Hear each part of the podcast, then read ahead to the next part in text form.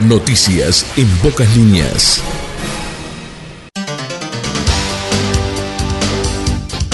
Hola, llegamos al miércoles en mitad de semana. Bienvenidos a las noticias en pocas líneas correspondiente a este último día del mes de noviembre, transitando el 30 de noviembre de 2022. Hoy, 30 de noviembre, es el día de conmemoración de todas las víctimas de la guerra química, proclamado por la Organización de las Naciones Unidas desde el año 1997, un recordatorio de las más de 100.000 muertes y el millón de víctimas que dejaron este tipo de sustancias durante la Primera Guerra Mundial. Es un homenaje a las víctimas de la guerra química y una oportunidad para reafirmar el compromiso de la Organización para la Prohibición de las Armas Químicas con eliminar este tipo de armas. Esta organización recibió el Premio Nobel de la Paz en el año 2013. Hoy también saludamos a todos los influencers en su día. Se celebra con la finalidad de reconocer a todas aquellas personas que inspiran a otras gracias a sus contenidos y que de esa manera dan a conocer y posicionar distintas marcas y productos de acuerdo al gusto de los consumidores, valiéndose del marketing digital. Estas son las noticias.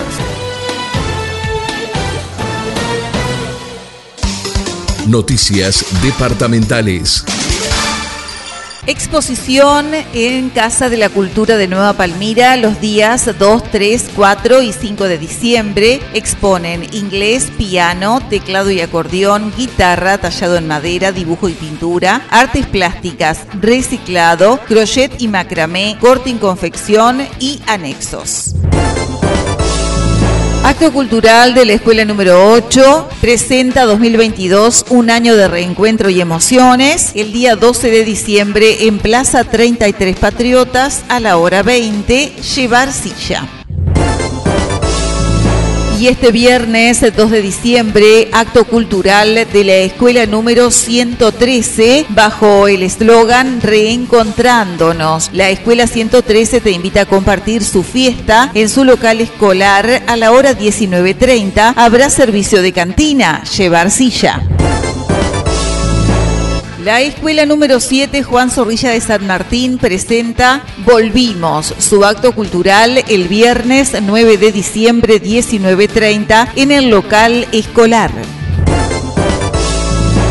El Club de los Abuelos de Nueva Palmira despide el año 2022 el sábado 10 de diciembre 22 y 30 horas con la actuación de Los Diamantes. Se brindará con pan dulce y sidra. Socios 250 pesos, no socios 350.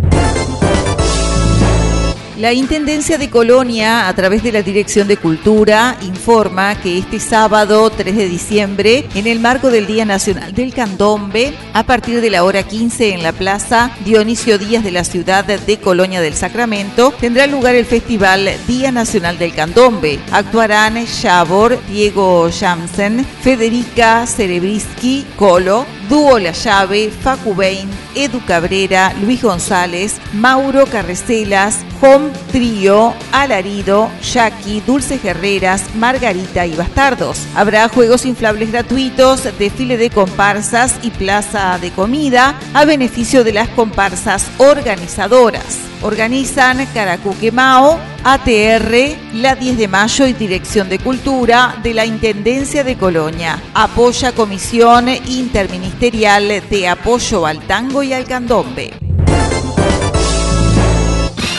Información nacional. Damos vuelta a la página y compartimos algunas noticias del ámbito nacional. Desde abril de 2023 darán refuerzo de vacunación anticovid. El Ministerio de Salud Pública administrará una dosis de refuerzo de vacuna contra el COVID-19 a partir de finales del primer trimestre del año 2023. Así lo anunció el director de inmunizaciones, Gabriel Pelufo. La decisión se toma a partir de las recomendaciones de la Comisión Nacional de Vacunas. La comisión recomienda reforzar la vacunación en personas mayores de 50 años y personas inmunodeprimidas de acuerdo al grupo poblacional al que pertenecen con una dosis de vacuna contra COVID-19 a partir de fines del mes de marzo de 2023. Seguridad, más de 200 intervenciones en combate al microtráfico de agosto a octubre de 2022. Se presentaron los resultados de las actividades del grupo de tareas en el que se desarrollaron diversas operaciones entre la Jefatura de Montevideo, la Dirección General de Tráfico Ilícito de Drogas, la Jefatura de San José y la de Canelones. El jefe de policía de Montevideo, Mario Delía, informó que del total de intervenciones en este trimestre, que fueron 210, 132 corresponden a allanamientos y 78 son detenciones en vía pública, o sea, procedimientos que se realizaron en base a prevención y a información que se va obteniendo mientras se patrulla la ciudad. Además, agregó que esas intervenciones dan como resultado 105 bocas desarticuladas. El total de intervenciones en este trimestre son 210 de las cuales 138, 132, perdón, son allanamientos eh, y 78 son detenciones o intervenciones en vía pública, es decir, eh, procedimientos que se desarrollaron en base a prevención y a información que se está obteniendo en el momento que este, se está patrullando en la ciudad. Esos allanamientos, esas intervenciones nos dan como resultado 105 bocas desarticuladas. Recordemos que el desarticular la boca eh, no implica su cierre definitivo o puede, puede volver a, reabrir y no es, este, es el caso de que ya hemos eh, cerrado la misma boca en más de una oportunidad. Información internacional.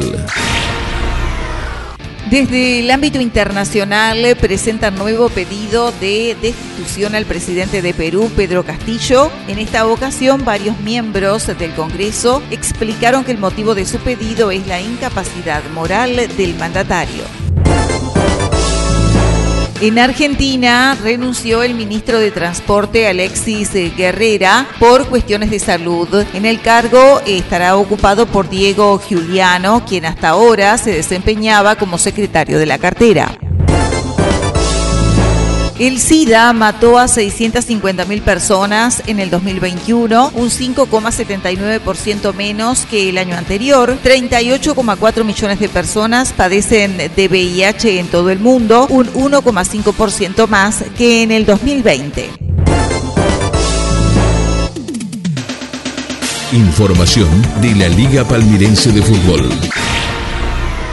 Hablamos del campeonato Clausura Sub-20. En la jornada de ayer comenzó a jugarse la tercera fecha en cancha de Peñarol. Deportivo Juvenil y Agraciada ganó Deportivo Juvenil por cinco goles a cero con goles de Tiago Viñolo en dos oportunidades, Facundo Perini, Fabián Mederos y Martín López. La fecha se completa en la jornada de este jueves con los siguientes detalles. Peñarol Nacional, Polancos y Higueritas.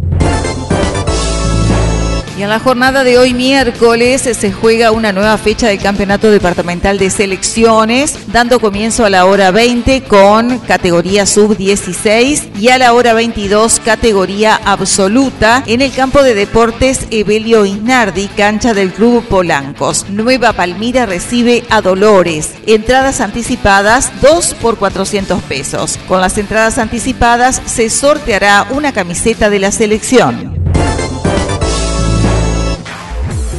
Deportes. Se escribirá historia en el partido de Costa Rica-Alemania. Stephanie Frappart será la primera mujer árbitra central en un partido de la Copa del Mundo masculina. Hará historia junto con Karen Medina, Neusa Bach y Katrin Nesbit, pues será también la primera vez que cuatro mujeres formarán parte del cuerpo arbitral en la Copa del Mundo masculina. Seguimos hablando del Mundial Qatar 2022, hablamos de la selección, hablamos de Diego Alonso, que se manifestó en redes sociales y dejó su mensaje previo a Cana. Elijo creer, escribió el tornado, acompañado de una foto del equipo abrazado previo al partido donde Uruguay se juega su última bala. Aquí compartimos noticias en pocas líneas en esta jornada del miércoles, mitad de semana correspondiente al 30 de noviembre de 2022. Por su atención, gracias. Hasta mañana.